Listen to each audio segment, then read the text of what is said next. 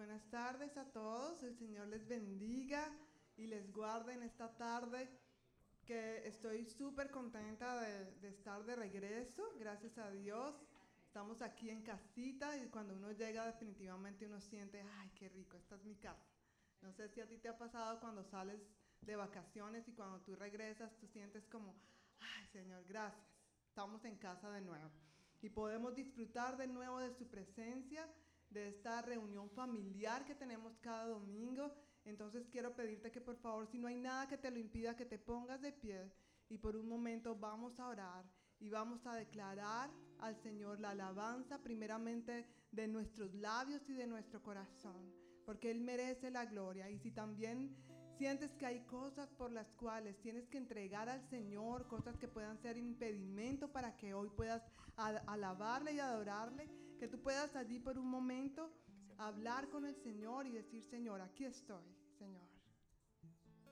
Y entrego todo lo que pueda impedir que pueda alabarte y bendecirte, Señor. Te adoramos a ti, exaltamos tu nombre, Señor, porque no hay nadie que merezca la gloria y la honra, Señor. Y es un milagro que podamos estar aquí delante de ti, porque gracias a tu sacrificio en la cruz, ahora podemos tener acceso a ti, Señor para alabarte y bendecirte y exaltarte, Señor. Hoy queremos, Señor, pedirte que fortalezcas nuestra fe y que nos ayudes a verte como tú quieres que te veamos, Señor.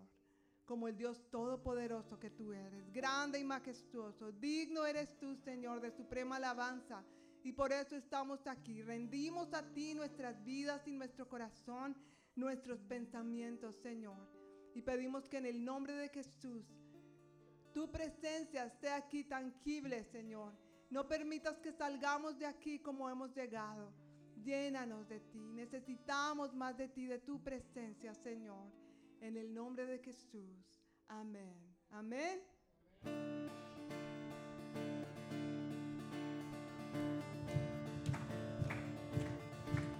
Mi vida, mi vida doy por ti, tratando de alcanzar el objetivo real. Es por quien vivo, nada me apartará de poder recibir lo que me has dado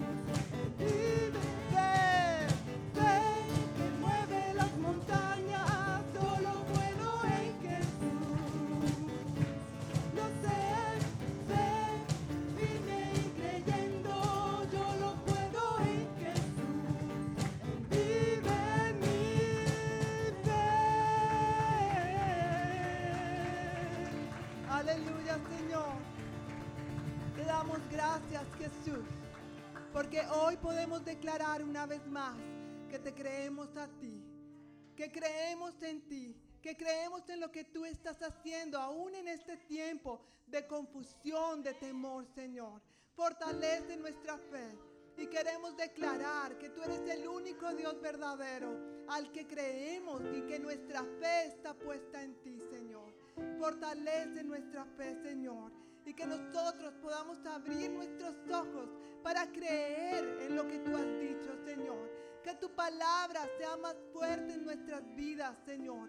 Y no las voces de este mundo, ni las voces del temor, ni las voces de la inseguridad, ni las voces de otras personas, sino que sea tu voz, Señor, fuerte en nuestras vidas, avivándonos en ti, Jesús. Gracias, Señor. Gracias porque tú reinas y porque tú estás aquí con nosotros, Señor. Gracias, Señor. Gracias porque tú eres el Dios de lo imposible, Señor. Dios de lo imposible.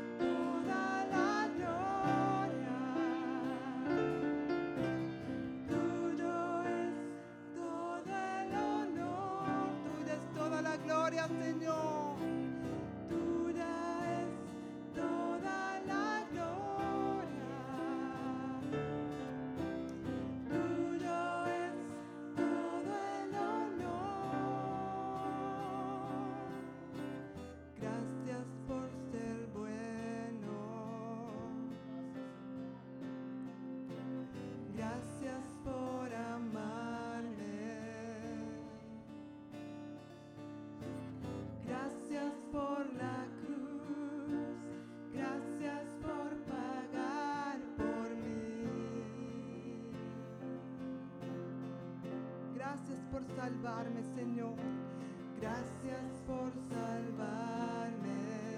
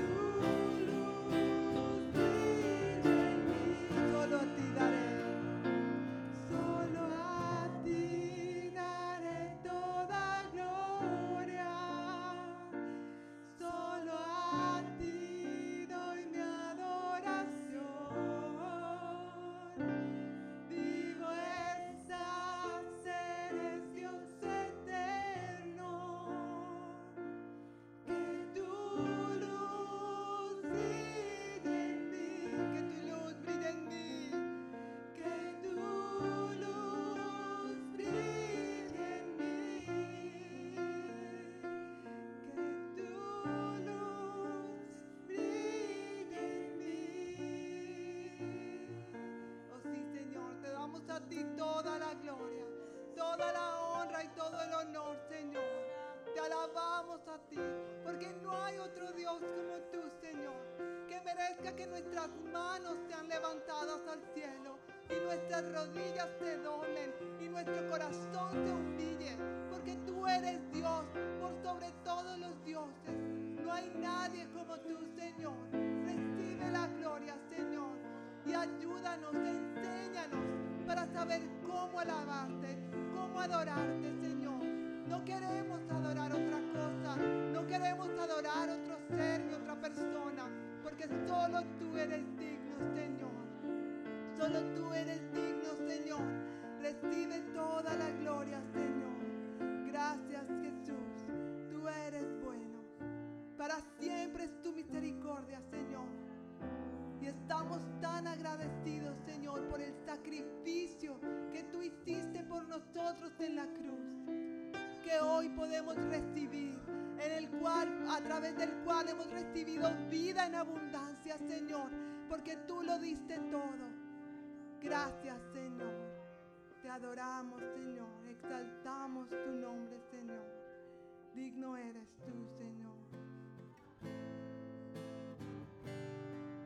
Aleluya, Señor. Digno eres tú, Señor.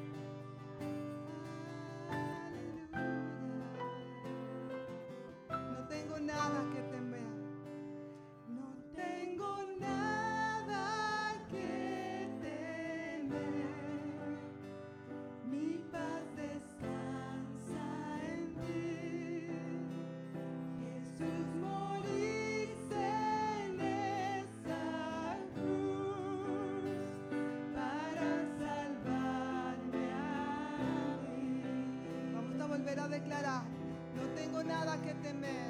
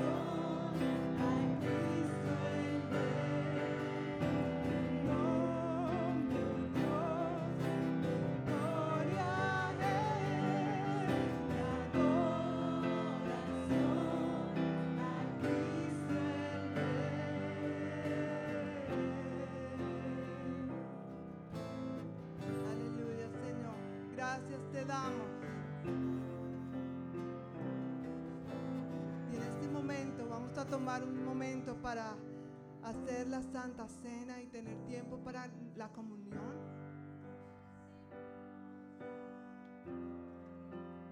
Así que voy a pedir el favor que los que no tienen la copita, si pueden levantar su mano para que los sugieres puedan eh, hacerles llegar esta copita y este, esta galletita que es el simbolismo del sacrificio de Cristo en la cruz por nosotros.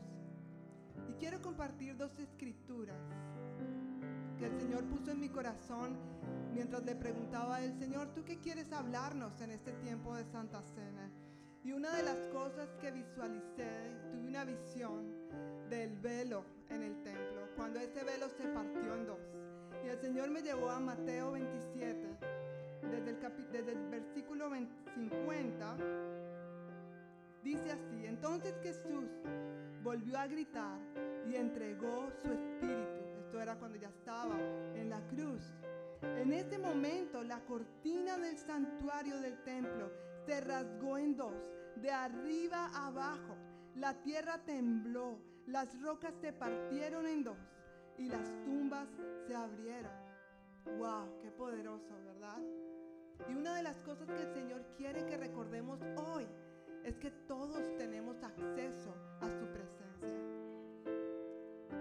Que el Señor hizo esto, lo hizo todo, para que ninguno de nosotros tuviéramos excusa, ni tampoco pudiéramos creer las mentiras del enemigo de que no somos dignos de estar delante de la presencia de Dios. A veces cuando usamos como, mira, mejor ora tú porque Dios a ti sí te escucha. Es porque a veces nos sentimos indignos. ¿Crees que Dios no puede escucharte? No hay nada que pueda impedir, porque Dios ya lo proveyó todo para que tú puedas ir a su presencia. Pero aún así hay algo que el Señor quiere. Cuando nosotros tomamos la Santa Cena, el Señor me llevó a Primera de Corintios, capítulo 11, que es una porción muy conocida cuando habla de la Santa Cena. Pero específicamente el Señor habló a mi corazón acerca del versículo 27 en adelante, que dice así, por lo tanto, cualquiera que coma este pan y beba de esta copa del Señor en forma indigna es culpable de pecar contra el cuerpo y la sangre del Señor. Por esa razón cada uno debe, debería examinarse a sí mismo antes de comer del pan y beber de la copa. Pues si alguno come el pan y bebe de la copa sin honrar el cuerpo de Cristo, come y bebe el juicio de Dios sobre sí mismo. Es la razón por la que muchos de ustedes son débiles y están enfermos y algunos incluso han muerto. Y sé que estas palabras son fuertes, pero una de las cosas que el Señor también quiere decirnos es que Él está aquí para perdonarnos. Así que vamos a tomar un momento para que cada uno de nosotros podamos examinar nuestro corazón. Si hay algo de lo cual tengas que arrepentirte, es el momento que tú digas, Señor, perdóname. Perdóname por este hábito, perdóname porque hice esto mal, perdóname por mi orgullo, perdóname por ponerte como último en vez de como primero. Tú y yo sabemos y nos conocemos bien. Pero quiero después de tomar este tiempo de reflexión, que dejes a un lado la acusación del enemigo y que no permitas que el enemigo venga a señalarte porque el Señor te ha perdonado. Amén. Así que vamos a tomar un tiempo para cerrar nuestros ojos y que tú puedas meditar en esto que hemos leído. El Señor quiere que te arrepientas, está aquí para perdonarte, pero también Él ya ha provisto todo lo que tú necesitas para ir al Padre, para ir a Él. Así que vamos a tomar un momento para examinar nuestro corazón y si es necesario pedir perdón.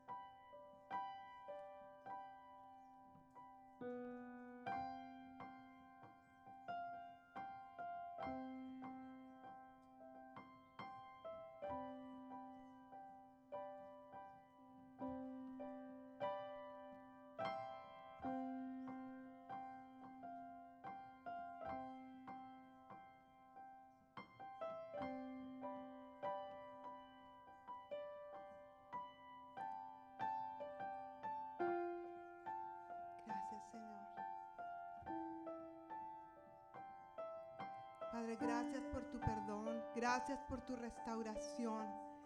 Gracias Señor porque no hay nada, no hay ningún pecado que tú no puedas perdonar. No hay situación ni vida que tú no puedas restaurar. Gracias Señor por el sacrificio que tú hiciste por nosotros en la cruz. Gracias Señor porque hoy podemos recordar que tu cuerpo fue molido por todos nuestros pecados y toda tu sangre derramada para limpiarnos, liberarnos y sanarnos Señor también. Gracias porque podemos ser limpios, ser sanos, ser libres hoy. Y no hay nada que pueda quitarnos ni robarnos el sacrificio que tú nos has dado. Porque lo creemos en fe, Señor. Y lo recibimos. Y hoy podemos disfrutar de esa libertad, Señor. Así que te adoramos y bendecimos tu nombre, Señor. Te damos gracias. Gracias por este jugo de uva Gracias por esta galletita, Señor, que simbolizan tu sangre y tu cuerpo, Señor. Y hoy en tu nombre conmemoramos, Señor, y celebramos y festejamos la victoria que tú nos has dado. La aceptación que tenemos en ti. La victoria de que ahora tenemos un camino libre para entrar a tu presencia sin nada que nos lo impida. No necesitamos intermediarios. Nosotros mismos podemos ir directamente a tu trono, Señor. Y ha sido tu victoria, Señor. Así que en este momento tomamos esta galletita y este jugo de uva en tu nombre, Señor. Amén. Y en este momento quiero invitarte a que tú tomes la galletita y tomes el jugo de uva. Y mientras lo haces, si estás enfermo, que tú puedas decir, Señor, yo recibo el milagro del sacrificio en la cruz del Calvario por mi cuerpo, por mis pecados, pero también por mis enfermedades. Si sientes también que tu alma necesita un toque del Espíritu Santo en esta mañana, si has estado luchando con depresión, con ansiedad, que tú hoy puedas sentir la paz, la libertad que ya el, Hijo de Dios ha librado por ti. Así que Teniendo esto en mente, tomemos juntos el pan y tomemos juntos la copa.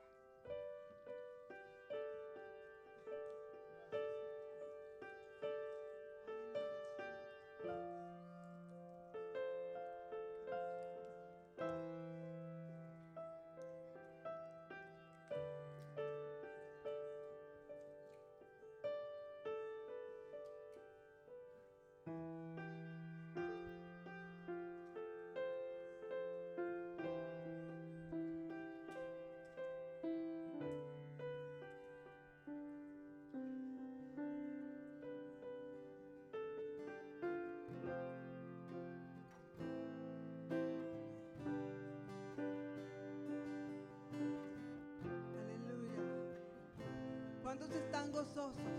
Que ahora podemos celebrar la victoria que el Señor nos ha dado. Amén. Con este entendimiento vamos a cantar estas palabras. Y si nada te lo impide, por favor, quiero pedirte que levantes tus manos y que declares la victoria que el Señor ya nos ha dado en el nombre de Jesús. Amén.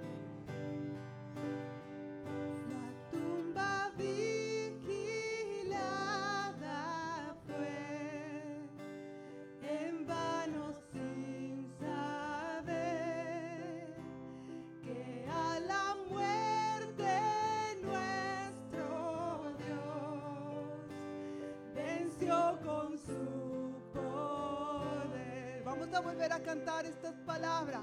La tumba vigilada.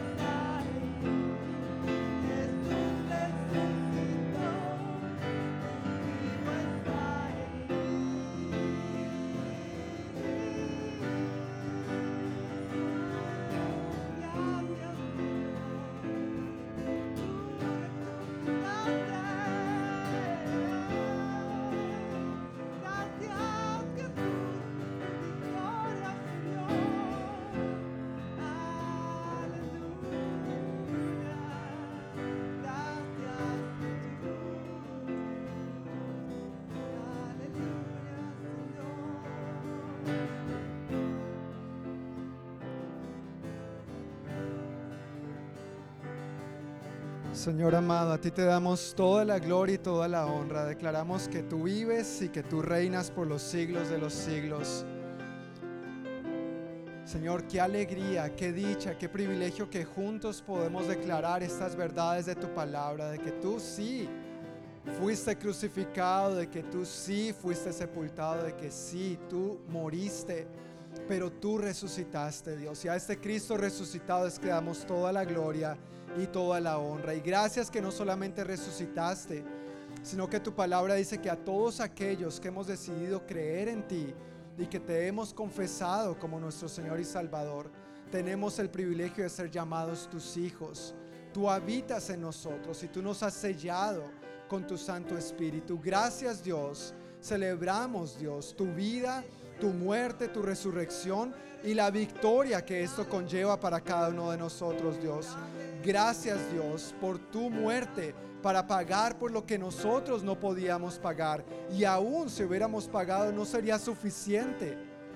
Pero tú Dios tomaste forma de hombre, forma de ser humano para venir a pagar por nosotros, para tomar nuestro lugar, para rasgar el velo que nos impedía acceder a ti y ahora podemos acercarnos confiadamente al trono de la gracia.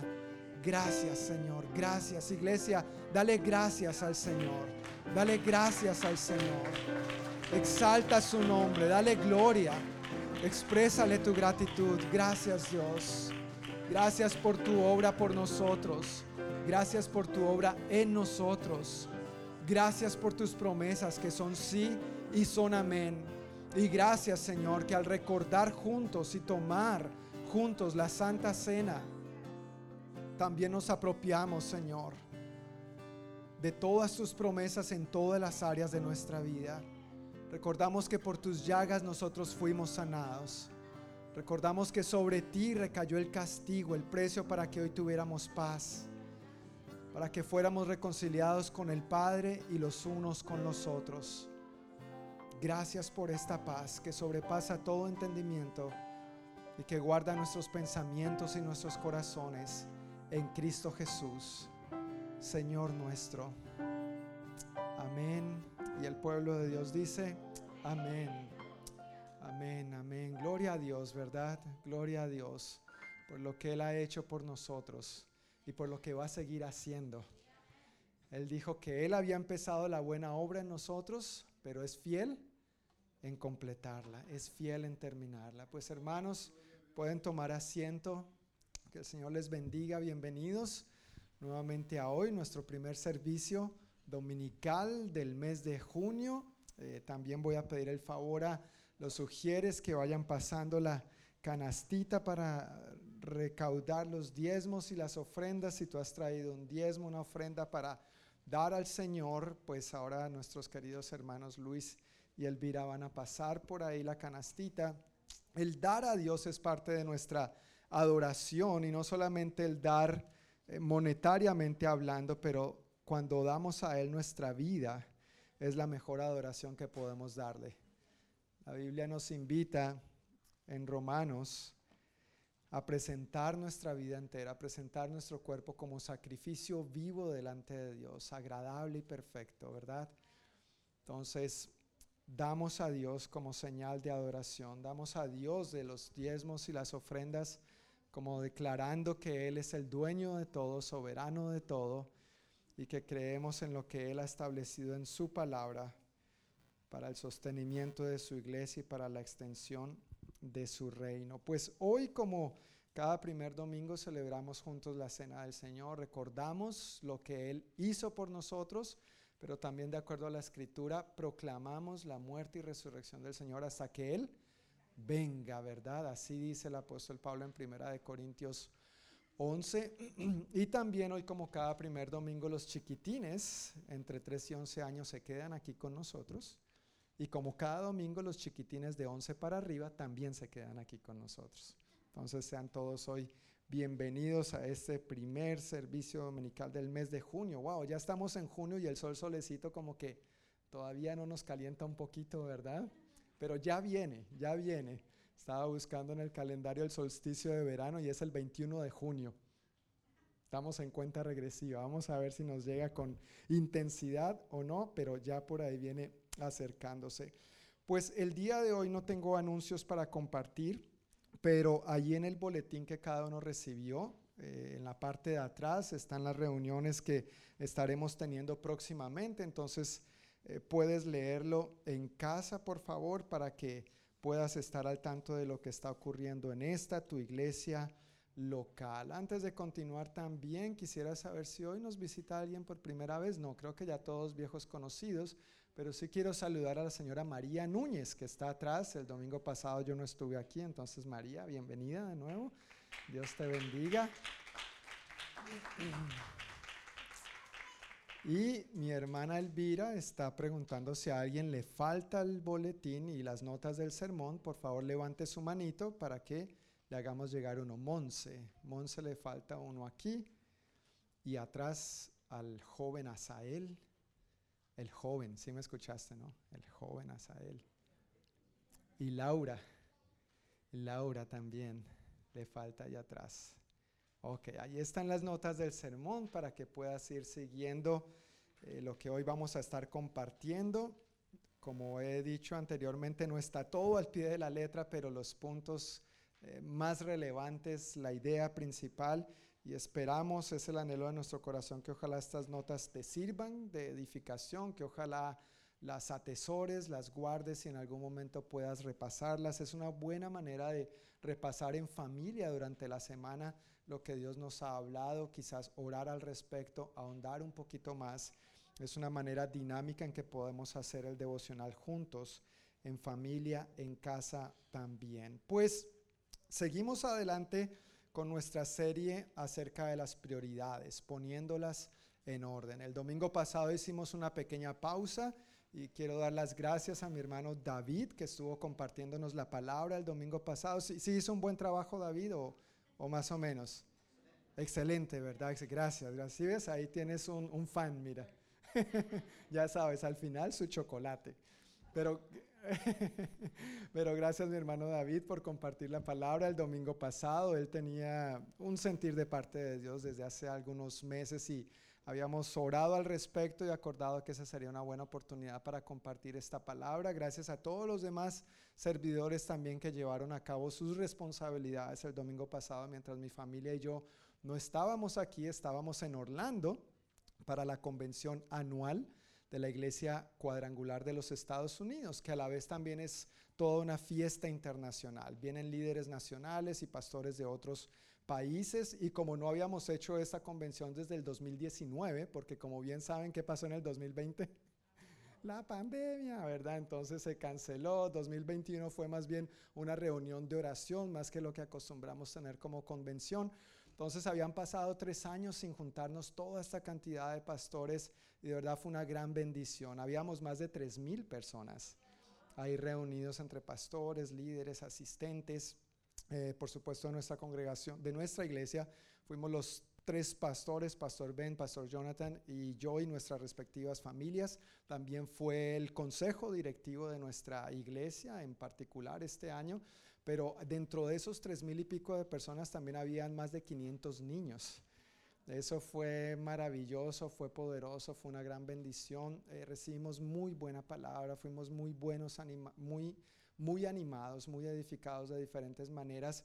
Y también hubo un momento muy bonito de, de arrepentimiento. A veces en las familias tenemos buenos momentos, pero también tenemos momentos difíciles, ¿verdad? Y la familia en el Señor no es la excepción y debido a una situación que había acontecido, hubo un momento de, arrepentimiento muy bonito donde Dios nos guió, todos nos postramos de rodillas delante de Dios y, y, oramos que eso también nos ayude a traer mayor firmeza en el Señor, reconciliación los unos con los otros y estamos expectantes de lo que el Señor va a seguir haciendo también uno de los recordatorios que se hizo este año y espero eh, pronto cuando tengamos el video en, español, bueno, con subtítulos en español que pronto ya lo van a, tener listo, es que el próximo año nuestra denominación, la Iglesia Internacional del Evangelio Cuadrangular, estará cumpliendo 100 años de existencia. Entonces la, la convención del próximo año, la celebración del próximo año, pues va a ser por todo lo alto, por todo lo grande, pero también fue un,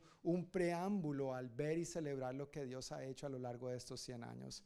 En medio de los altos y los bajos, Dios ha sido fiel. Dios nos ha sostenido, se presentaron informes acerca de, cuántas obras nuevas se han abierto, no solamente aquí en los Estados Unidos, claro, se han cerrado iglesias también, es, es, triste, eso es una realidad, pero también hay otras que se han abierto, hay algunas que están en proceso de aperturarse en otros países donde antes no había presencia de nuestra iglesia, ahora hay presencia, hay más misioneros, estos misioneros y no tengo los datos ahora mismo, pero obviamente incluyen a los niños porque son familias misioneras que estamos enviando. Se hablaron de números, de recursos también y Dios ha sido tremendamente bueno y fiel. Eso es como un pequeño, una pequeña cápsula de todo lo que celebramos, de todo lo que Dios está haciendo. Dios nos llevó, nos trajo con bien. Mi familia y yo tuvimos un bonito tiempo para descansar y pasar juntos en familia también. Así que mil, mil gracias a todos nuevamente por haber estado aquí el domingo pasado y especialmente a los que se encargaron de llevar a cabo alguna u otra responsabilidad. Hoy, entonces, retomando nuestra serie acerca de las prioridades, poniéndolas en orden, eh, estamos hablando de que primero, lo primero, ¿qué es lo primero? Dios. Hemos visto varias escrituras al respecto en aquella primera enseñanza, pero nos hemos centrado en Marcos 12:30, cuando Jesús es preguntado por uno de los maestros de la ley acerca de cuál era el mandamiento más importante. Y Jesús le respondió, amar al Señor tu Dios, ¿con qué? Con todo tu corazón, no con una partecita, no con lo que nos guste, no donde le demos permiso de entrar, sino con todo nuestro corazón, con toda nuestra mente, con toda nuestra alma y con todas nuestras fuerzas. Este es el mandamiento más importante. Y amamos a Dios y lo ponemos en primer lugar al desarrollar hábitos que contribuyan a cultivar continuamente nuestra relación con Él. Hemos hablado entonces, o hemos estado hablando de estos hábitos que nos permiten mostrarle a Dios con nuestras acciones que lo amamos y a la vez son hábitos que desarrollamos en nuestra vida que nos ayudan a permanecer firmes, a permanecer de pie frente a las diferentes circunstancias de la vida. No siempre todo en la vida es bonito y color de rosa. ¿Sí se han dado cuenta? No siempre todo en la vida marcha como uno quisiera. Hay momentos difíciles, hay momentos muy buenos, gloria a Dios, pero en los momentos no tan buenos Dios también está obrando. E, Él sigue siendo Dios Él nos sigue cuidando de diferentes maneras, pero estos hábitos que desarrollamos para cultivar continuamente nuestra relación con Dios también nos ayudan a permanecer de pie en las diferentes circunstancias de la vida. Hasta ahora hemos hablado acerca de dos de ellos, hemos hablado de leer la Biblia y también hemos hablado de orar. Comparamos el leer la Biblia con el alimento. Eh, la Biblia es para nuestro espíritu, lo que el alimento es para nuestro cuerpo. ¿No es cierto? Así como somos de buenos ayunando, así a veces ayunamos la palabra de Dios. No, no, no, no se trata ahí de ayunar, ahí se trata de leer y alimentarnos lo más que podamos. Y comparamos la oración con que la orar es para nuestros pulmones, orar es para nuestro espíritu, lo que el oxígeno es para nuestros pulmones. No podemos vivir sin oxígeno. No deberíamos intentar vivir nuestra vida sin orar, sin hablar con Dios, sin comunicarnos con Él constantemente. Hoy, en un tercer aspecto que quiero comunicar acerca de otro hábito, otra importante costumbre que nos ayuda a poner a Dios primero, tiene que ver con congregarnos. Y el título del mensaje de hoy es congregarnos. ¿Realmente importa? Gracias. congregarnos. ¿Realmente importa? ¿Esto hace algo? ¿Sirve para algo? ¿Es bueno? Bueno, yo espero que el hecho de que tú estés aquí indica que sí, ¿verdad? Amén. Si, si no, no estaríamos aquí, ¿no es cierto? Pero el hecho de que estemos aquí obviamente es una muestra, es una evidencia de que sí, pero quiero entrar en detalles en esta escritura que tienen ahí en sus notas en Hebreos 10, 23 al 25. Hebreos capítulo 10, 23 al 25. Y básicamente esa es nuestra única, bueno, eh, sí, la principal escritura que vamos a estar desglosando el día de hoy. Y mientras la ubicas, quiero recordar que una manera en que todos, o estoy invitando a que todos participemos durante esta serie de enseñanzas, tiene que ver con el papelito que domingo tras domingo estás encontrando ahí en medio de tus notas. ¿Sí encontraste un papelito ahí en medio de tus notas? ¿Sí? Ok, gracias. Ya saben, los sugieres no los dejan salir. Sí, no, mentiras. Pero la idea es que estemos evaluando y respondiendo de acuerdo a lo que hemos comunicado. Por ejemplo, hace dos domingos, la invitación, la pregunta, la, la, invitación a aplicar el sermón era que en los próximos siete días oráramos cada uno de esos siete días, que no dejáramos pasar ni un solo día sin respirar, sin hablar con Dios. Entonces yo quiero pedirte el favor que ahí donde tú estás, en ese papelito donde no se pregunta tu nombre, tu dirección, tu teléfono, nada de eso. Esto es entre tú y Dios. Pero que tú respondas durante la semana pasada cuántos días oraste y tú marques 0, 1, 2, 3, 4, 5, 6, 7, 8, 9, 10. No, mentiras, hay solamente 7 días. Pero marca la cantidad de días que, que oraste, por favor. Y puedes depositar tu papelito. Si te da vergüenza o no tienes confianza, tranquilo, colócalo boca abajo, dóblalo, enróllalo, ponlo en clave, ponle candado, pero me das la llave para después abrir, por favor, porque si no, ¿cómo tabulamos los, los resultados? Pero la idea de este ejercicio, al hacerlo juntos, la idea de hacer este ejercicio juntos es que después veamos cómo estamos en la práctica, ¿no es cierto? Eh, Dios es primero, sí, claro que sí, pero en la práctica, ¿cómo estamos viendo eso nosotros como iglesia? Si estamos poniendo estos fundamentos adecuadamente o van ahí a medias y necesitamos seguir reforzándolos y trabajándolos más y más. Entonces, muchísimas gracias por, por participar en esta eh, encuesta, por decirlo de alguna manera.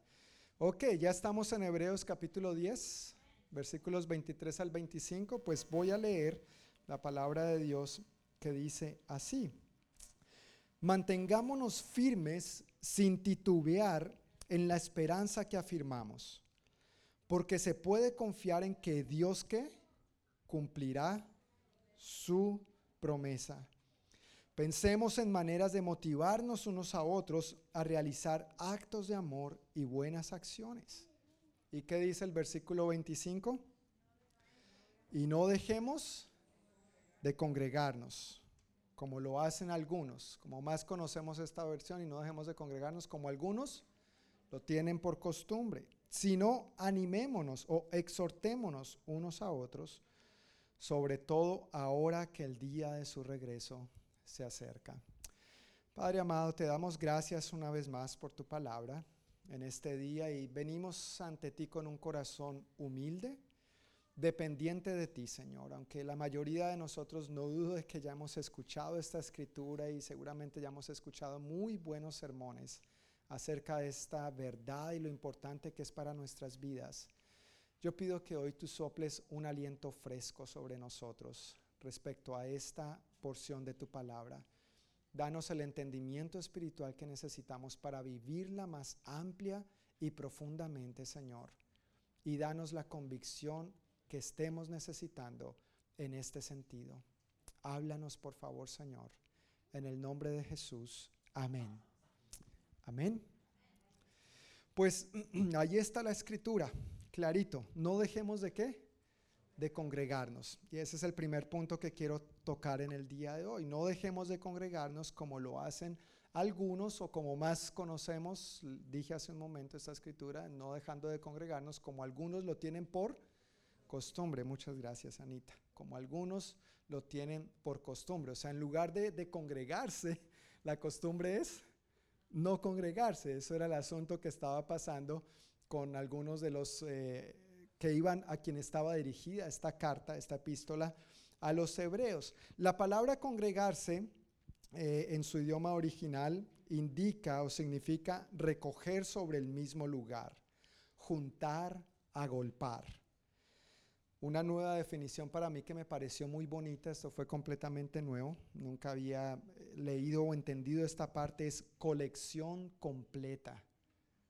Colección completa. Cuando tú no estás, la colección está incompleta. Qué bonito, ¿no? E, es bonito verlo así también. Algunos sinónimos de esta palabra en su idioma original es una congregación festiva. Cuando nos congregamos es que una fiesta para el Señor. Celebramos lo que Él ha hecho por nosotros. Creemos en un Cristo resucitado.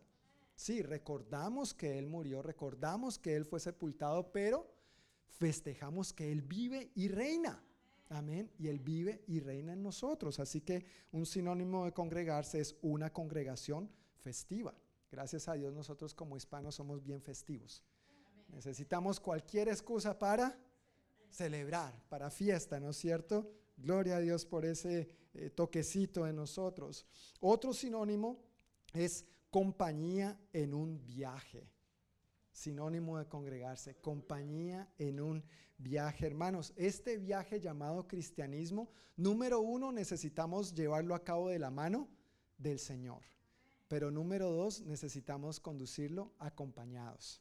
Nos necesitamos unos a otros, necesitamos compañía los unos de los otros en este viaje llamado cristianismo. Congregarnos en este contexto, tratando yo de definir la palabra congregarnos o congregarse, es cuando los cristianos nos reunimos para adorar al Señor, tener comunión con Él y los unos con los otros, recibir juntos la enseñanza de su palabra, servirlo a Él y servirnos unos a otros lo cual hacemos principalmente cuando? Cada domingo, ¿no es cierto? No quiere decir que tenga que ser exclusivamente el domingo, pero principalmente lo hacemos cada domingo. Gira en torno a eso nuestros días de congregarnos. El llamado del escritor a los hebreos aquí es no dejemos de congregarnos. Me encanta que el escritor se incluye. O sea, él no dice no dejen de congregarse, sino no dejemos de congregarnos. Esto es para todos, tiene que ver con todos independientemente del rol, la posición que tengamos, cuánto tiempo llevemos en el Señor o no. No dejemos de congregarnos. Esa palabra griega que se traduce como no dejar de, expresa la idea de deserción y abandono. No dejar de, en el idioma original, expresa la idea de qué? Deserción y abandono. Es más que un simple dejar no habla esto de, dejar de congregarnos cuando, por ejemplo, nos enfermamos. ¿Alguna vez te has enfermado y no has podido asistir a la reunión de la iglesia? Sí. Recientemente eh, me dio un golpe en el ojo. Recuerden, no fue mi esposa. Yo me porto bien, estaba podando y por descuidado, ¿no es cierto? Sí, sí. Bueno, no dijeron amén, pero es la verdad.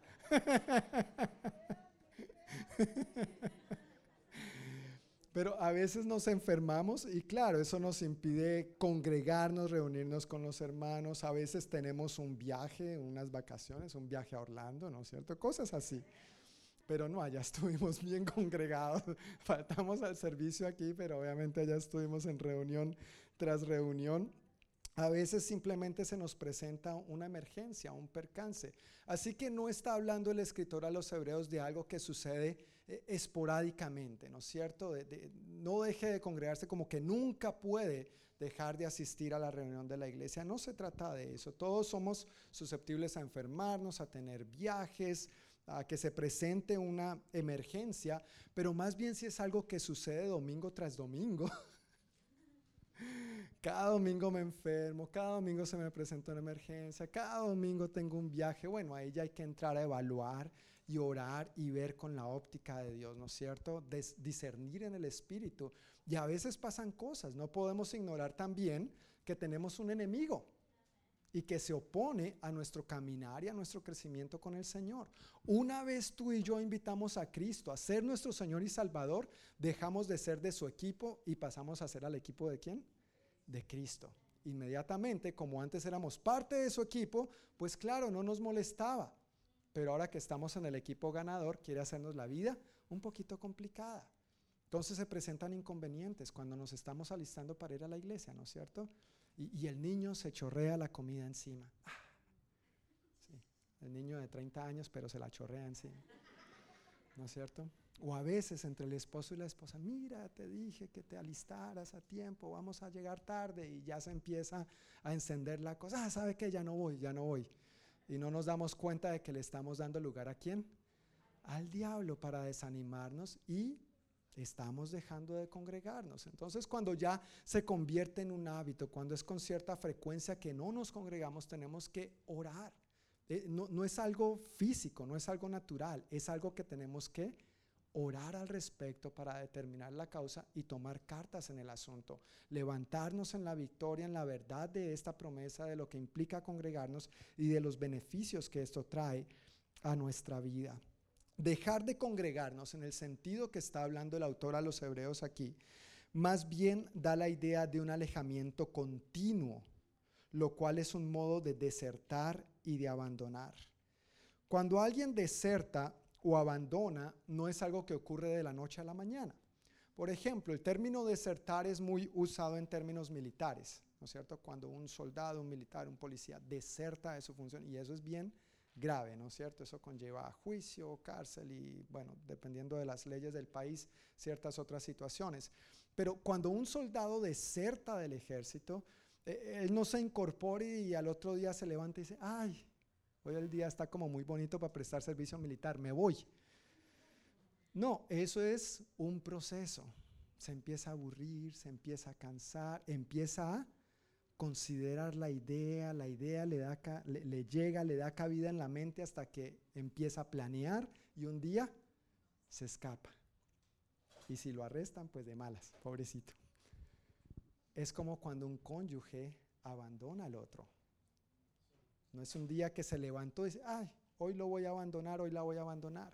No, eso empieza con una idea, una idea a la que si se le da cabida, baja de aquí, acá y se empieza a planear, se empieza a tramar, hasta que un día dice, ¿sabe qué?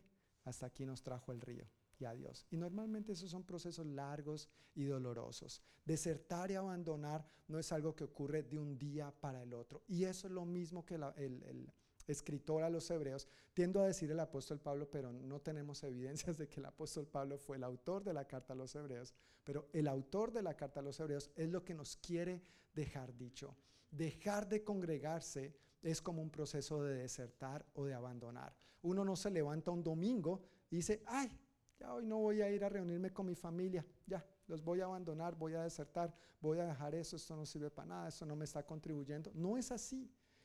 Se le llega el pensamiento a la mentecita, se le empieza a dar cabida, se empieza a trabajar en el plan hasta que se va. Eso es lo que el apóstol aquí nos está queriendo decir tengan cuidado con dejar de congregarse porque ese es el proceso que se lleva a cabo.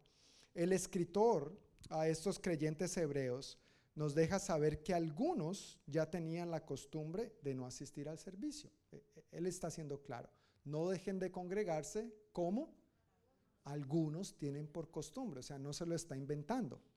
Parece que pasaba en aquel entonces, pero hoy no pasa eso. Hoy no, hoy no.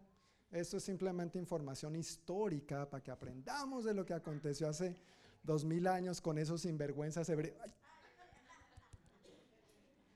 Lo que pasó con estos hermanitos en aquel entonces. Algunos ya tenían la costumbre de no asistir al servicio, de no reunirse con otros creyentes, lo cual obviamente fue una costumbre peligrosa en aquel entonces y sigue siendo una costumbre peligrosa hoy en día.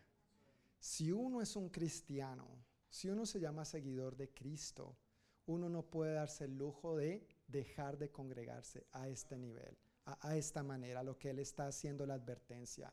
Más bien, ahora la familia del Señor es parte de mí y yo soy parte de esta familia nos reunimos, nos juntamos, festejamos juntos, celebramos las obras y las bondades de Dios en nuestra vida juntos, nos apoyamos unos a otros, no andamos solos en este caminar, andamos de la mano de Dios y la mano los unos de los otros. En primera de Pedro, el, el apóstol Pedro dice en el capítulo 5, versículo 8, estén alerta, cuídense de su gran enemigo. ¿Quién es nuestro gran enemigo? El diablo ¿Y por qué? porque anda al acecho como qué? Como un león rugiente. ¿Y qué hace el león rugiente? ¿Paseando por Orlando? No. Buscando a quien devorar. Buscando a quien devorar. Estén alerta, cuídense de su gran enemigo el diablo, porque anda al acecho como un león rugiente buscando a quien devorar. ¿Sabes cuál es la presa fácil de devorar? La presa que se aparta del rebaño. Y, si tú te das cuenta, si tú has tenido de pronto la oportunidad de ver documentales acerca de felinos, por ejemplo, en Discovery Channel o de National Geographic, de toda esta gente que estudia la vida animal, es interesante esos animales, lo, lo habilidosos y astutos que son. Ellos saben que está el rebaño, ellos saben que está la manada, pero mientras está la manada junta, este león, aunque sea el león más león del mundo, no se acerca a la manada. Pero ¿qué intenta hacer? Intenta tratar de desviar a uno, porque sabe que cuando lo desvía, se lo devora. Y se lo devora fácil. ¿Por qué? Porque está solo, porque está aislado, porque está alejado. Qué interesante comparación la que la palabra hace respecto a nosotros también y a nuestro enemigo el diablo. Nosotros somos ovejas de un rebaño, del rebaño del Señor. Pero cuando nos empezamos a apartar de este rebaño, somos, nos convertimos en presa fácil para el enemigo. Y a veces uno es tan ingenuo que piensa, no, yo estoy bien, mejor solo que mal acompañado. Ok, pues que te vaya bien, ¿verdad? Dios te bendiga, que tenga misericordia de ti, que ojalá no venga el león rugiente y siempre hay tiempo de volver al rebaño. Amén. Siempre hay tiempo de volver al rebaño. ¿Qué motivos podrían haber tenido estos creyentes hebreos para no asistir a las reuniones de la congregación? ¿Qué motivos? ¿Qué, opinan ustedes? Se abren las apuestas. Como estamos en confianza y somos poquitos, tranquilos, como en la escuelita, levante la mano, yo profesor, yo, yo, yo. ¿Qué opinan? ¿Qué motivos podrían haber tenido estos hermanos hebreos para no asistir a las reuniones de, de la congregación? Tranquilos, no todos al tiempo. ¿Perdón? Pereza. Gracias, sí, pereza. El servicio era a las 5, no de la tarde, de la mañana.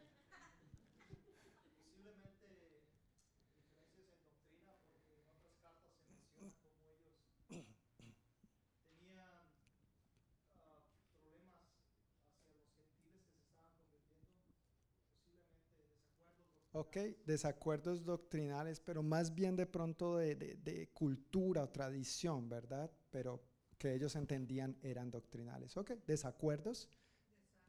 Desánimo. Gracias. Hermana Elvira.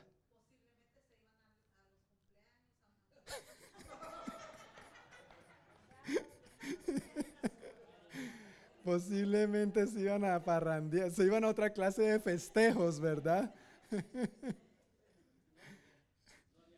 No habían bailes. Ok, no, no, no, en ese tiempo no habían bailes, pero, pero puede ser, uno nunca sabe, ¿verdad? ¿Qué, ¿Qué otra razón creen? ¿Que no era una prioridad? Claro, si surge otra cosa, pues esto pasa segundo, no era una prioridad. ¿Qué más dijo alguien por ahí? Trabajo. Trabajo, Javier. Ok, gracias Javier. Eh, sí, también. Mira muchacha, si te vas para allá, deserto. sí. Falta.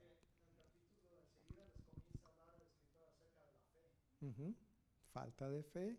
Ok, hay razones, ¿verdad? Y, y, al opinar sobre estas razones, creo que estamos de acuerdo, perdón, divisiones. Al, al opinar sobre estos posibles motivos, nos damos cuenta que son motivos hoy en día también. Son los mismos, exacto. Las mismas situaciones que podría tener una persona, tú y yo hoy, si no nos cuidamos, para no asistir a las reuniones de la congregación, son las mismas que pudieron haber tenido ellos aquel día. A lo mejor Vamos a orar para terminar. Si ve, ya me están despachando. Pero ahí tienen las notas, ahí tienen las notas. Repasen su casa, por favor. Pero sí, es verdad, gracias. E, eso es muy cierto, ¿verdad? Eh, ¿Cómo?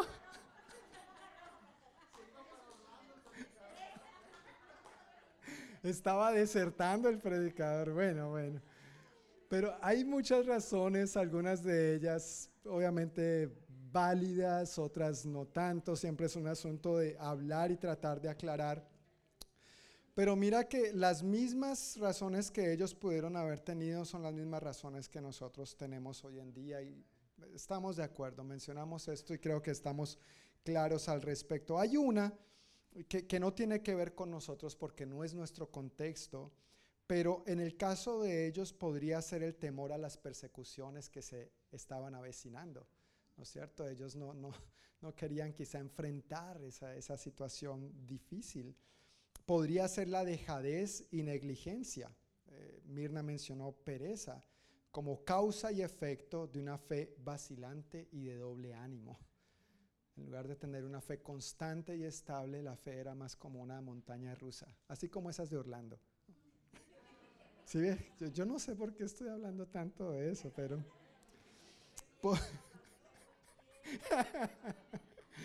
podría ser, podría ser el egoísmo y el orgullo del individualismo y la autosuficiencia. Yo, yo, yo puedo. No, no, yo puedo en Cristo que me fortalece con una familia que me fortalece, sino yo puedo, yo, yo no necesito a nadie, yo no necesito de nada. Una cultura individualista y autosuficiente y materialista nos puede desviar fácilmente de, congregarnos. Ernesto Trenchard, un teólogo inglés del siglo pasado, que sirvió por décadas en España y contribuyó mucho a la iglesia evangélica eh, en España, dijo lo siguiente, no habría mucha diferencia entre las reacciones de los hebreos del primer siglo y las reacciones de los españoles en el siglo XX, la cual no es algo exclusivo de los españoles, sino de todas las naciones donde la comodidad y el bienestar material han hecho perder el sentimiento de la propia indignidad y de la necesidad de acudir a la presencia de Dios en compañía de nuestros hermanos en la fe. Lo voy a leer nuevamente. No habría mucha diferencia entre las reacciones de los hebreos del primer siglo y la de los españoles en el siglo XX, lo cual no es algo exclusivo de los españoles, sino de todas las naciones donde la comodidad y el bienestar material han hecho perder el sentimiento de la propia indignidad y de la necesidad de acudir a la presencia de Dios en compañía de nuestros hermanos en la fe. A veces la comodidad, las mismas bendiciones que le pedimos a Dios, nos alejan. La comodidad, el bienestar, el materialismo, estas cosas que vienen como bendición del Señor, pero nos ayudan a sentirnos más bien autoconfiados en nuestro orgullo y ya no necesitamos a Dios, ya no necesitamos su familia, ya no necesitamos la iglesia, no necesitamos a otros. Ahora, dice la primera parte de ese versículo 25, no dejemos de congregarnos como lo hacen algunos. La segunda parte dice, sino animémonos unos a otros. Ese es el segundo punto en el día de hoy.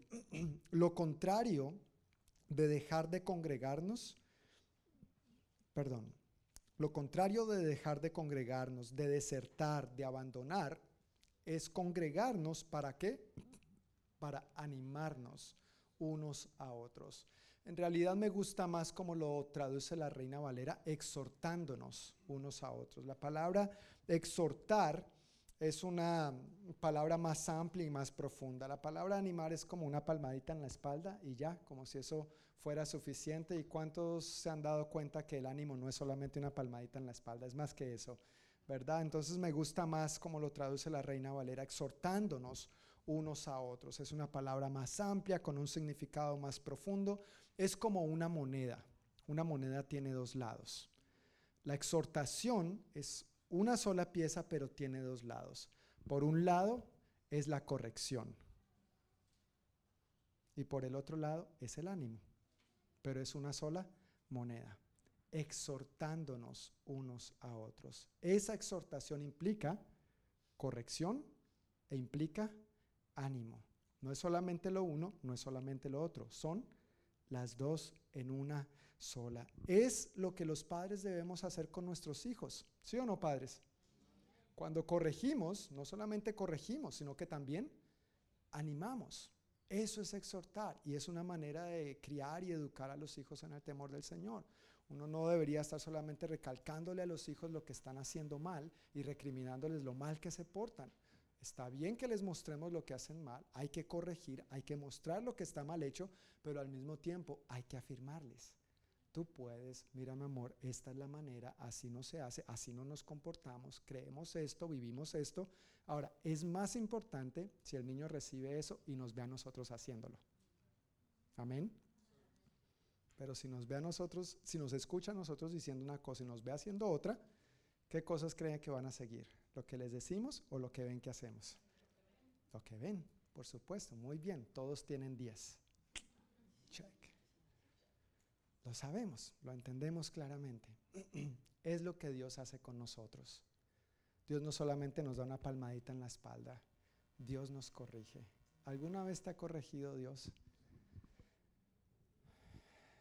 Y nos dice, nos dice, leyendo su palabra he sido corregido muchas veces, en prédicas he recibido la corrección de Dios, la convicción esa que tú sabes que es Dios hablándote, mira, esto no está bien, te lo dice claro y pelado, pero entonces viene el ánimo.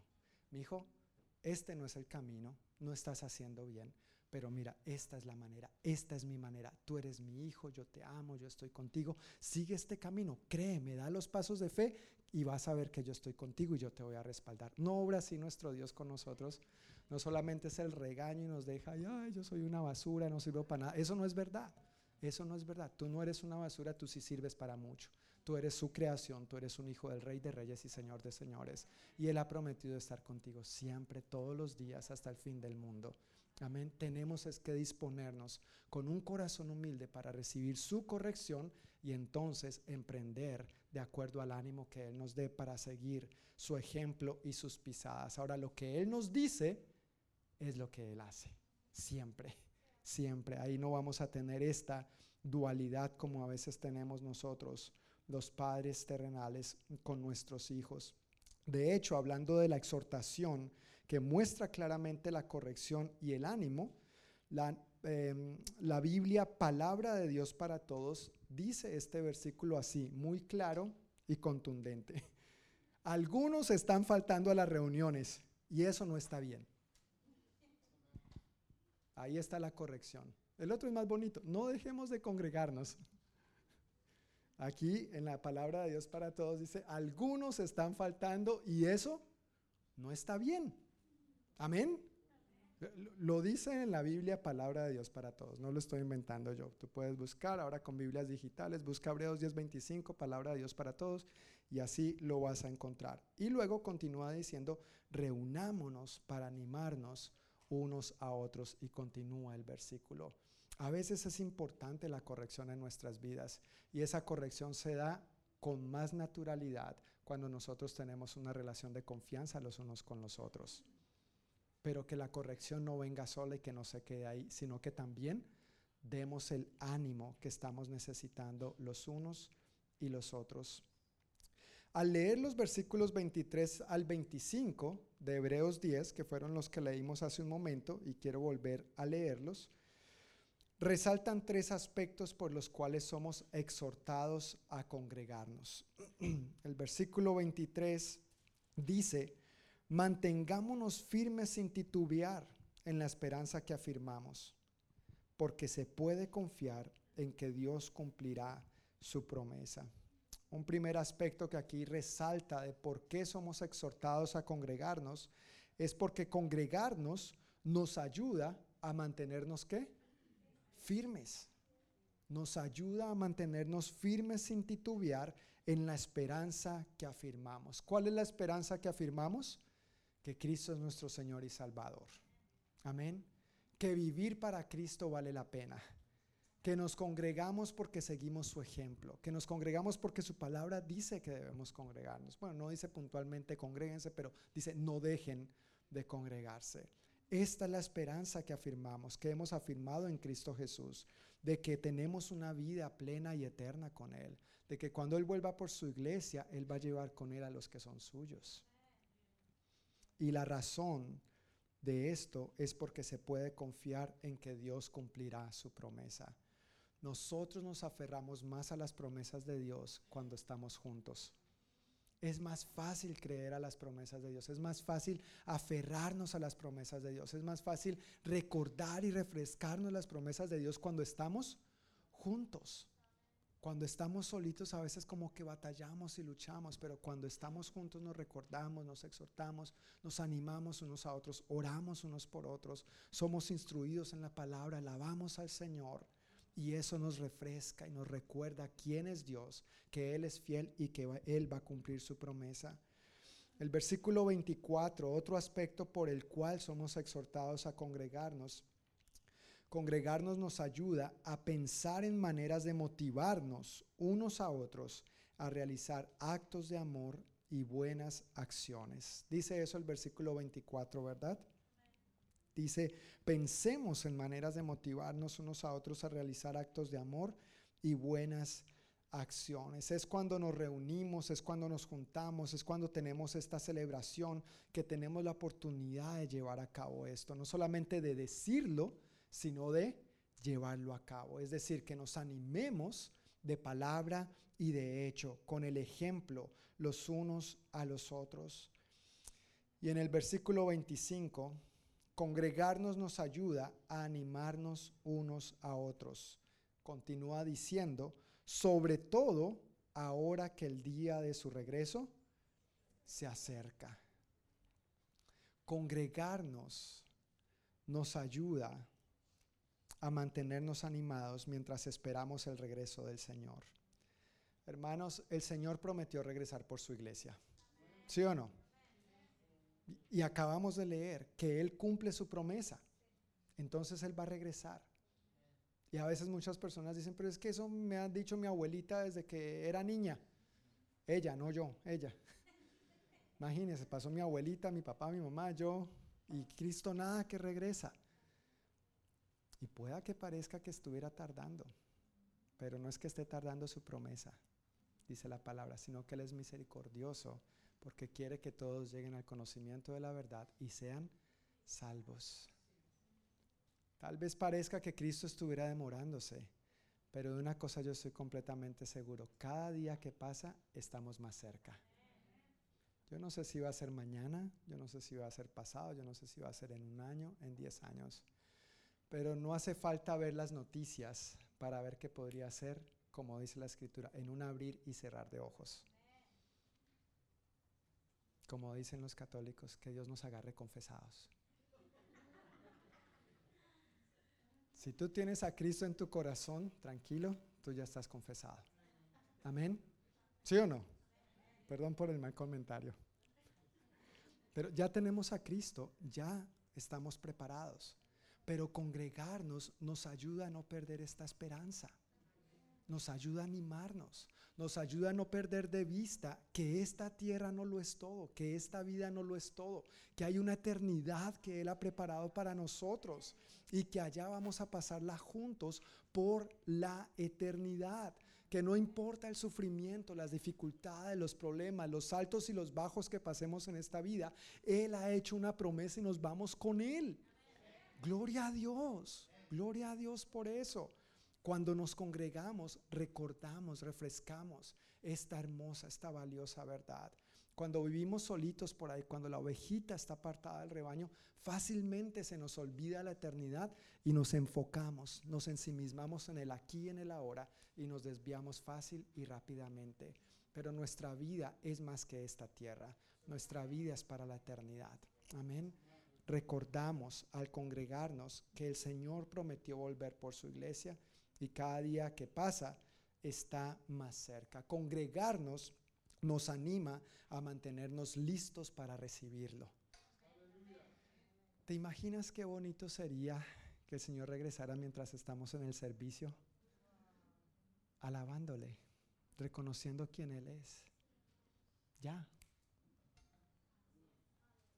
eh, eh, en un parpadeo vamos a estar con Él por la eternidad. Bonito, ¿no? Piensa por eso en un momento. Qué bonito sería si el Señor regresara mientras estuviéramos congregados. Ya empezamos la fiesta aquí y derechito vamos a continuar ahora sí el baile en la eternidad. El baile santo, el baile santo, el baile del Señor por la eternidad. En una ocasión escuché el chiste de una mamá que le dice a su hijo, oiga mi hijo, es hora de levantarse para ir al servicio. Y el hijo le responde, ay no mamá, cinco minuticos más, estoy cansado, tengo sueño. Pero mi amor, ya es hora de levantarte, mira, el servicio es a las cinco y son las once de la mañana. Levántate, por favor. Ay mami, pero tan cansona. Tú dame tres razones por las cuales tengo que ir al servicio. Entonces la mamá le dice, bueno, número uno, eres cristiano. Ok, mamá, es cierto. Número dos, tienes 40 años. Ya, ya, ya es hora de que empieces a a ser responsable. 40 añitos, mi hijo, ya, ya. Coloca tu propio despertador, por favor. Y número tres, porque eres el pastor.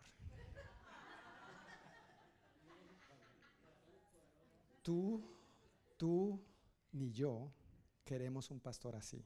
Amén. No queremos un pastor así, ¿verdad? Y, créeme, ningún pastor tampoco quiere una oveja así. Sigamos. en estos versículos, en estos versículos, al ver cómo nos ayuda al congregarnos, si lo podemos poner en una frase, congregarnos nos ayuda a poner a Dios primero. Primero lo primero. ¿Quién? Dios. Hemos hablado de orar, hemos hablado de leer la Biblia, ahora estamos hablando de congregarnos. Congregarnos es otro de esos fundamentos que nos ayuda a poner a Dios primero en nuestra vida. A veces en su relación con Dios, muchas personas quieren los beneficios, pero no quieren los compromisos. Y en la relación con la iglesia es igual. Quieren los beneficios, pero no quieren los compromisos. Y en la iglesia, en la familia, la relación es de doble vía, ¿no es cierto? Debe ser de doble vía, como en cualquier otra familia saludable. Gracias a Dios, vemos buenos ejemplos en la Biblia y en la vida. Y ese es mi tercer y último punto. Ahí en tus notas puedes ver, uno es, bueno, nuestro mejor ejemplo, ¿quién es?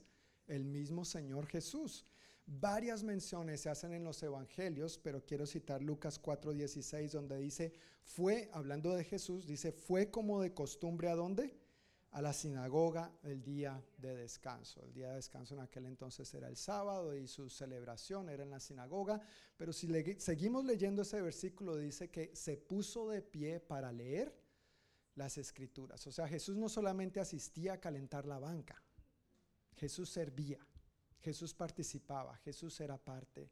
Y eso es una invitación para todos nosotros al ser parte de nuestra familia en el Señor. ¿Qué podemos hacer para servirnos? ¿Cómo podemos animarnos y estimularnos al amor y a las buenas obras? Como acabamos de leerlo en Hebreos 10, 24. Otro ejemplo que vemos claro es el de los discípulos. También se cita en los evangelios, se cita de diferentes maneras en el libro de los Hechos, pero una cita que me encanta es la de Hechos 2.42 al 47. E, este pasaje a mí me apasiona porque para mí es la manera en que se lleva a cabo la iglesia, es como se originó la iglesia y para mí es la manera como debe seguirse llevando a cabo la iglesia. En ese contexto dice que todos los creyentes estaban juntos en un mismo lugar y más adelante menciona que adoraban juntos en el templo cada día.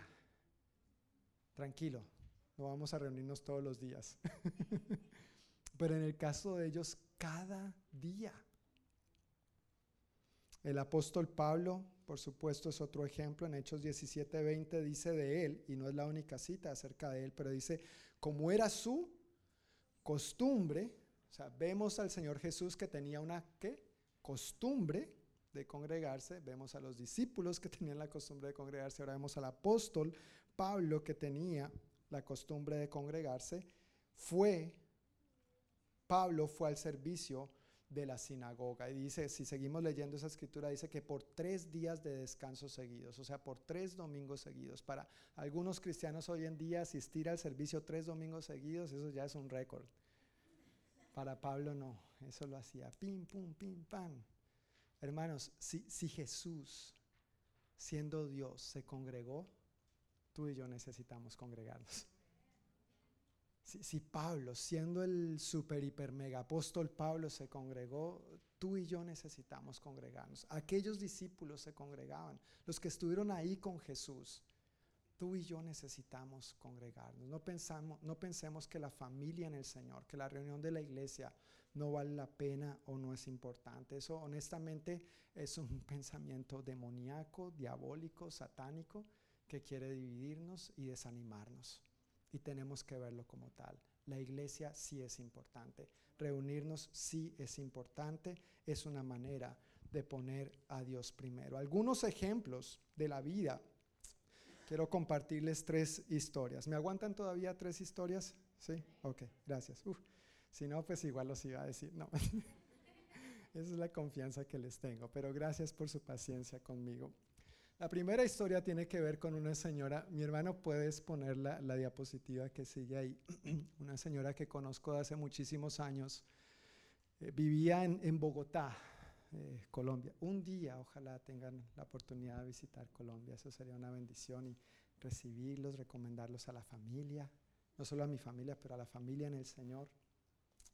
Pero esta señora vivía en Bogotá eh, hace muchísimos años y em, estaba pasando por una situación muy difícil, muy tensa en su matrimonio y su familia. Tenía tres niñas chiquitas, una de ocho, otra de cuatro y una bebé recién nacida. Y aunque económicamente estaban bien, eh, tenían negocios y todo eso, realmente su vida era un desastre, su relación matrimonial. Un buen amigo de la familia les compartió de Cristo.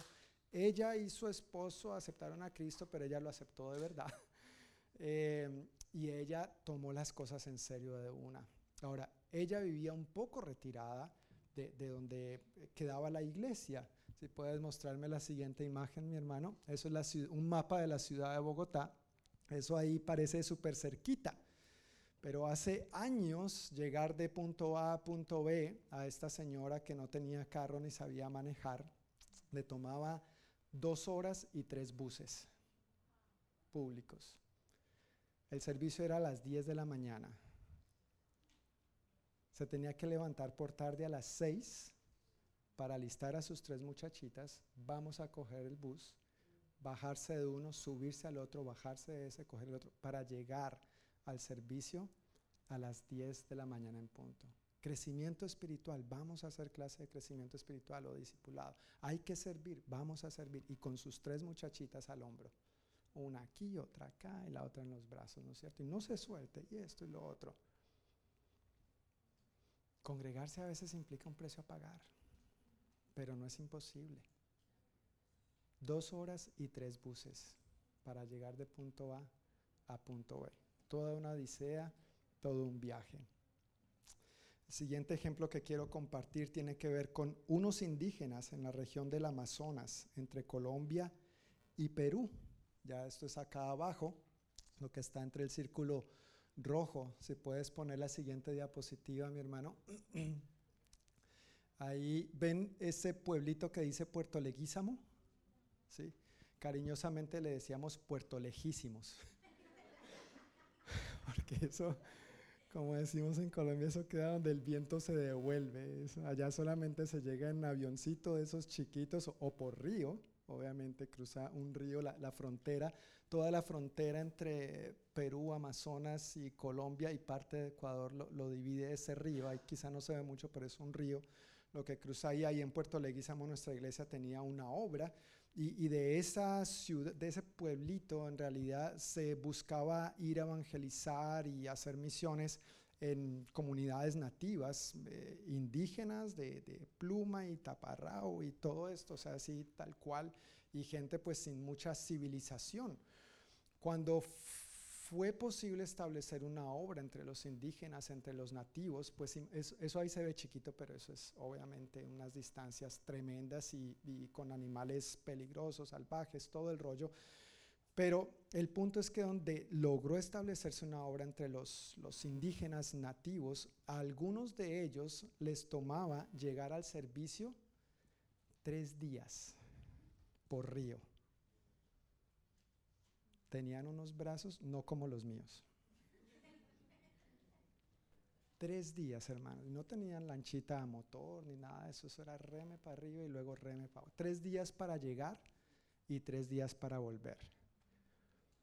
Su servicio era una vez al mes. Dedicaban toda una semana para poder ir a reunirse con la familia del Señor. Pasaban el día entero juntos, comiendo, celebrando, siendo instruidos en la palabra, aprovechando, tomando clases, algunos de ellos en su idioma nativo, obviamente porque no hablaban español, habían traductores, pero tres días yendo, un día pasando allá y tres días regresando a sus labores. El otro ejemplo tiene que ver con un amigo, un misionero, él es de Brasil, el pastor Jackson, y él sirve como misionero en Surinam, eso está allá. Eh, eso también es bien, bien selvático, Surinam, gracias. Él sirve allá como pastor, justamente nos vimos ahora en la convención en esta semana pasada, y ayer me escribió para saludarme y me mandó el siguiente video.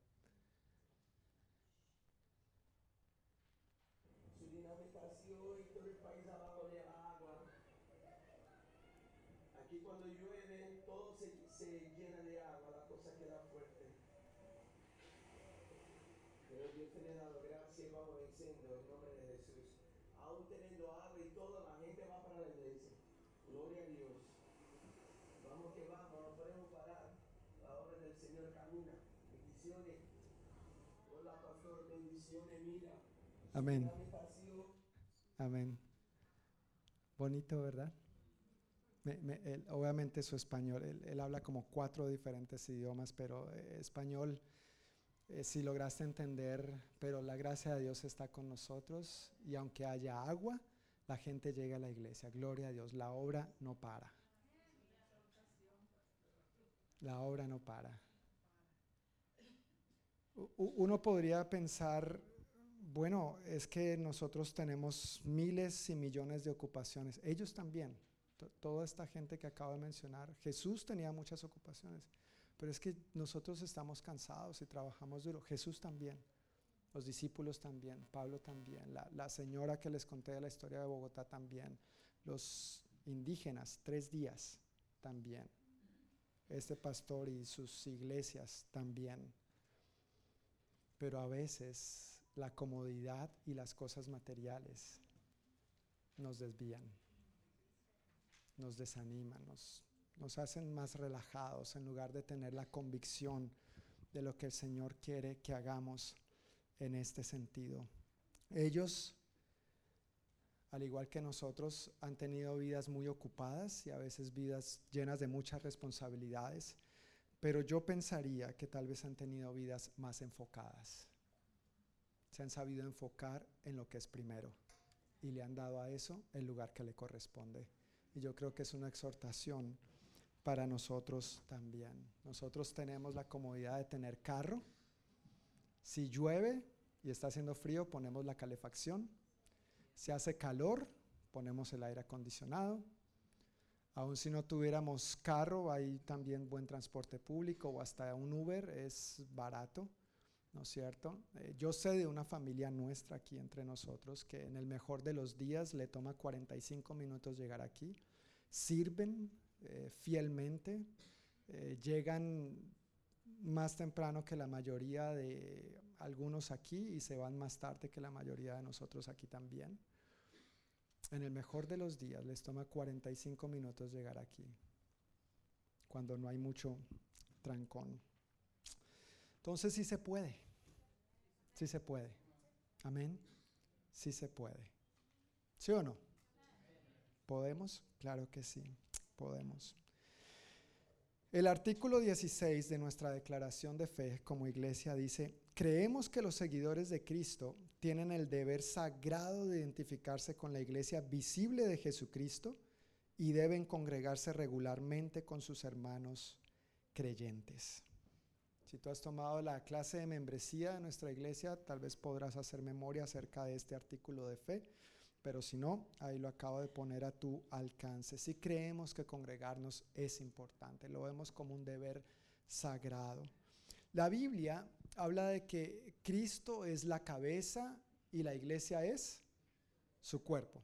Efesios 5:23 menciona eso. Cristo es la cabeza y la iglesia es su cuerpo. Mira, uno no puede decir, un cristiano no debería decir, amo la cabeza, pero el cuerpo no me cae bien. El cuerpo no me gusta. ¿Verdad? E, e, eso no, no es coherente, no va de la mano. Un cristiano no debería decir, necesito a Dios, pero no necesito a la iglesia. E, eso es mentira, eso es un engaño. Un cristiano no debería decir, celebro al novio, pero no a la novia. Los necesitamos unos a otros. La vida cristiana desde la perspectiva bíblica no es de superhéroes ni para superhéroes. La vida cristiana desde la óptica bíblica no es para los que aparentemente son autosuficientes y todo lo pueden. No es para los Lone Rangers, llaneros solitarios. La vida cristiana es para llaneros comunitarios. Nos necesitamos unos a otros. La vida cristiana es como una fogata. ¿Has hecho una fogata en alguna ocasión? ¿Qué se necesita para una fogata? Leña, leña. Y en la medida que esa leña es encendida, para mantenerla encendida hay que tener los carboncitos, los leños y los carboncitos hay que mantenerlos juntos, porque si se van separando, ¿qué va pasando? Se va apagando. Igual que la ovejita que se va y viene el león rugiente buscando a quien devorar. Cuando estamos juntos es que logramos mantener el fuego del Espíritu Santo avivado entre nosotros. No es que sea una responsabilidad solamente congregacional, es individual principalmente, pero cuando lo llevamos a cabo juntos es que podemos mantener esta fogata encendida. Tú no eres un carboncito que se va a mantener encendido si andas solito, ni yo tampoco.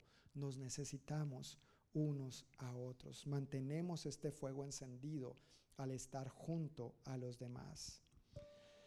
En las enseñanzas que he compartido anteriormente acerca de la Biblia, entonces mencioné que la Biblia es para nuestro espíritu, lo que el alimento es para nuestro cuerpo. Que orar es para nuestro espíritu, lo que el oxígeno es para nuestros pulmones. No podemos vivir sin alimento y no podemos vivir sin oxígeno. Y congregarnos es lo que la familia es para nuestro bienestar. Uno puede pretender ser un llanero solitario, pero no va a funcionar bien. No, va a salir bien. Dios nos ha bendecido con una familia y Dios nos ha bendecido para bendecir a nuestra familia también estamos relacionados. La Biblia habla infinidad de veces acerca de esto. Somos diferentes miembros, pero que conformamos un solo cuerpo porque estamos relacionados, interconectados, somos interdependientes los unos de los otros. Necesitamos como familia en Cristo reunirnos en torno a nuestro Cristo resucitado y celebrar constantemente, frecuentemente, no dejar de congregarnos como algunos lo tienen por costumbre. Quiero invitarles, hermanos, a que se pongan de pie mientras ya leo la conclusión y nos invito a cómo vamos a aplicar este sermón durante la semana que viene.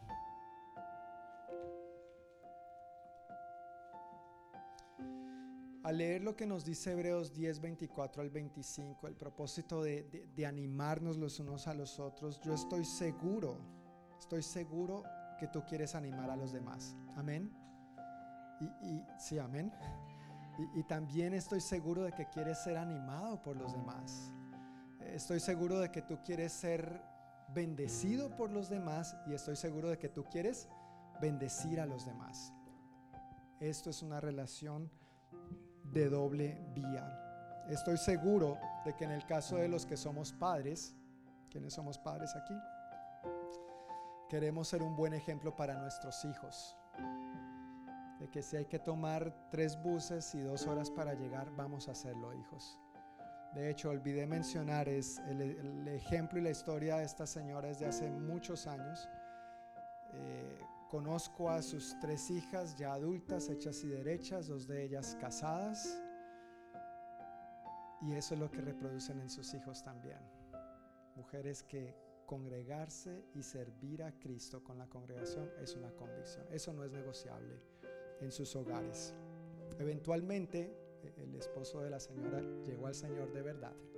Ahora sí, y ahí están, en sus luchas, en sus batallas, pero ahí están, por la gracia de Dios. Yo estoy seguro que tú y yo queremos ser un buen ejemplo para nuestra familia en el Señor, de lo que es congregarnos y no dejar de hacerlo, como algunos tienen por costumbre. Congrégate y no dejes de hacerlo. Es una manera de poner a Dios primero. Hazlo una prioridad, hazlo una convicción y no una opción. Si, si no tengo otra cosa que hacer, si no me sale otro plan, entonces me voy a congregar. Yo recuerdo invitando personas en ocasiones anteriores donde he servido también a asistir a las reuniones de la iglesia y recuerdo una persona en particular que me decía, sí, sí, sí, yo voy a hacer todo lo posible por, por asistir si Dios quiere. Dios quiere, amén. Dios quiere, eso ya es un hecho. Sí, sí, sí, voy a hacer todo lo posible. Y después me empecé a dar cuenta que básicamente quería decirme, si no me sale otro plan, entonces voy al servicio. Eventualmente tuvimos una buena conversación con esta persona, entendió esto que hoy estamos hablando aquí juntos, tú y yo, y empezó a tomar esto en serio, empezó a ver la diferencia en su vida y su vida en este sentido empezó a cambiar. Haz del congregarte una prioridad, una convicción, no una opción. El día del Señor es eso, para Él Señor y para la familia del Señor, para ser recargados, renovar fuerzas. No es la intención de Dios, ni es la intención de ninguna iglesia, ni de ningún pastor, eh, esclavizarnos, que el congregarnos se convierta en una carga o en algo que nos agobie. Debería ser algo en lo cual nos deleitemos. Amén. Es una fiesta para el Señor es para nutrirnos, es para alimentarnos, es para vernos. La mayoría de nosotros no, nos, no tenemos más chance de vernos sino que el domingo a esta hora y en este canal. Yo espero que sea una alegría vernos. Amén. Que sea una celebración. Tenemos razón para celebrar, tenemos razón para gozarnos, tenemos tantas bendiciones que compartir los unos con los otros por medio de las cuales nos edificamos, nos animamos, nos ayudamos, nos servimos. No desaprovechemos la bendición, el regalo que somos los unos para los otros por la sangre de Cristo, gracias a lo que Cristo ha hecho por nosotros. Pregunta para reflexionar y aplicar. Y está en tus notas, por eso la idea es que ojalá tú conserves estas notas, pero al final en esta serie de enseñanzas está viendo una pregunta para reflexionar y una invitación a aplicar muy concreta. La pregunta es, ¿congregarte es una prioridad para ti? ¿Congregarte es una prioridad para ti? Y la invitación a aplicar es, congrégate ininterrumpidamente durante los próximos cuatro domingos. Si tú eres alguien que tal vez a veces sí, a veces no, una sí, dos no, dos sí, dos no, yo, quiero invitarte a que tú hagas el compromiso con Dios, no, no conmigo, con Dios, de que por los próximos cuatro domingos tú te congregues ininterrumpidamente y veas, notes, experimentes por ti mismo si esto no hace una diferencia en tu vida. Amén. Tal vez para algunos esto va a ser más sencillo, tal vez algunos ya tienen la buena costumbre, el buen hábito, pero para otros es un desafío, se convierte en una lucha. El Señor está contigo. Si sale plan A, si sale plan B, si sale plan C, tú ya tienes plan Cristo. Amén. Plan Cristo y plan de familia en Cristo.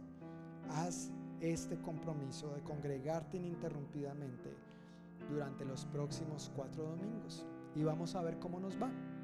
Amén. Vamos a ver cómo nos va.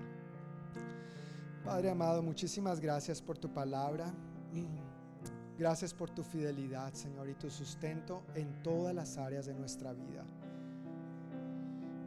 Incluido este aspecto del congregarnos, Señor. Tú lo tienes tan, tan bien organizado y, y a la luz de esta escritura, esta sencilla escritura de Hebreos 10, 23 al 25, podemos extraer principios tan valiosos que fueron verdad para nuestros hermanos en aquel entonces, pero que siguen siendo verdad y valiosísimos para nosotros hoy en día.